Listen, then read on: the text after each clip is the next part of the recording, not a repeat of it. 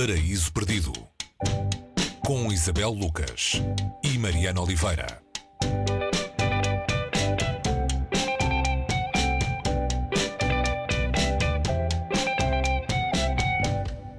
Hoje, no Paraíso Perdido, olhamos para O Homem Invisível. Uh, o autor é o americano Ralph Ellison, uh, desaparecido em 1994, aos 81 anos.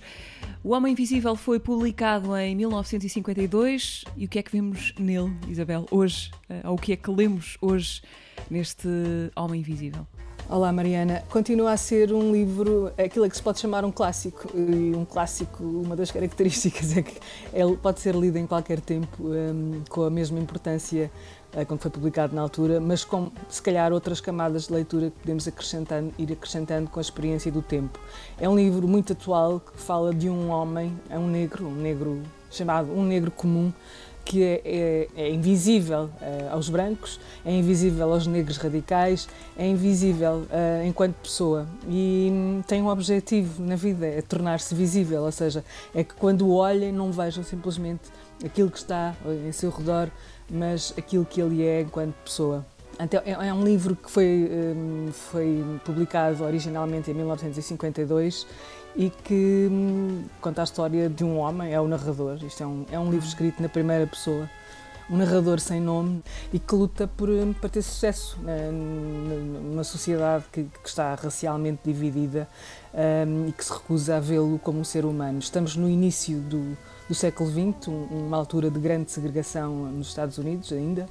O centro do livro passa-se no, no Harlem e acompanha alguns momentos de grande tensão naquele bairro, naquele bairro continua a ser um dos bairros mais negros de, dos Estados Unidos e ele traz para esse, o Ralph Ellison traz para este livro toda essa tensão e a chamada revolução do, Ar, do Harlem, onde uh, a violência saiu às ruas uh, justamente por causa da, da, da questão racial. Vale a pena lembrar que o livro é de 1952, portanto, um momento histórico muito diferente deste. É? Estava, estava a começar o movimento pelos direitos civis uh, na América, portanto, a recepção era, foi bastante diferente do que seria num momento como o de hoje. É? Sim, é, é uma, foi uma recepção. Um, ao mesmo tempo entusiasta por parte da crítica, que diziam coisas como nunca vimos um livro escrito desta maneira.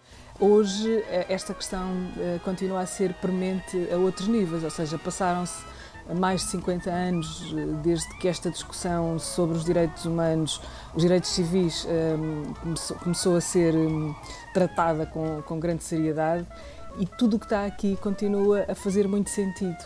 Eu, se calhar li aqui uma passagem só, de, de, de, logo do início, uma, uma, uma passagem muito breve, só para percebermos um bocadinho o tom deste homem invisível.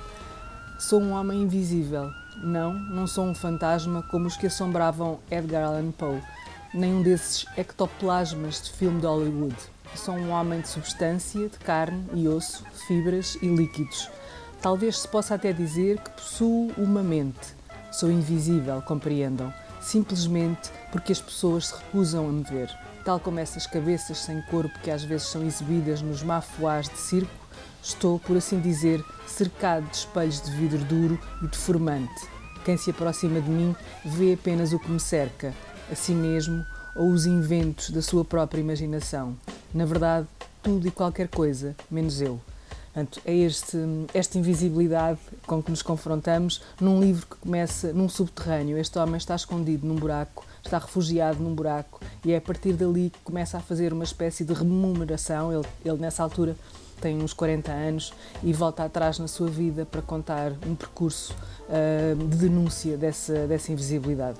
Uh, Ralph Ellison foi o primeiro afro-americano a ganhar o National Book Award, um ano depois da publicação do livro, em 1953. Há aqui, para terminarmos, uma, uma, uma rima muito uh, difícil com o nosso presente editorial, que é, é praticamente impossível encontrar este livro que está invisível dos escaparates há bastante tempo. Sim, essa, essa é uma. Se esta, se esta rubrica servir para alguma coisa, um, ehm, seria muito. esperemos que sirva, seria muito, muito útil em todos os sentidos ter este livro novamente disponível em, em, português aqui em Portugal, numa altura como esta em que, fala, em que se fala tanto destas questões, ou mesmo que não se falasse destas questões, não ter disponível nas livrarias em Portugal O Homem Invisível de, de Ralph Ellison é, é um pecado pode-se pode dizer assim. E há, outra nota aqui: este livro, uh, se o lermos uh, com os ouvidos, uh, notamos aqui algumas notas de jazz, porque uhum. este escritor também foi um trompetista um, e, e, foi para Nova York no intuito de aprender artes e depois a sua vida levou para a escrita. Homem Invisível, de Ralph Ellison, edição portuguesa na Casa das Letras, eh, com a esperança de que possa vir aí uma nova edição. É a sugestão desta semana do Paraíso Perdido. Até para a semana. Até para a semana, Mariana. E, entanto, recorram aos alfarrabistas. É isso. E às livrarias, às eh, bibliotecas. Isso.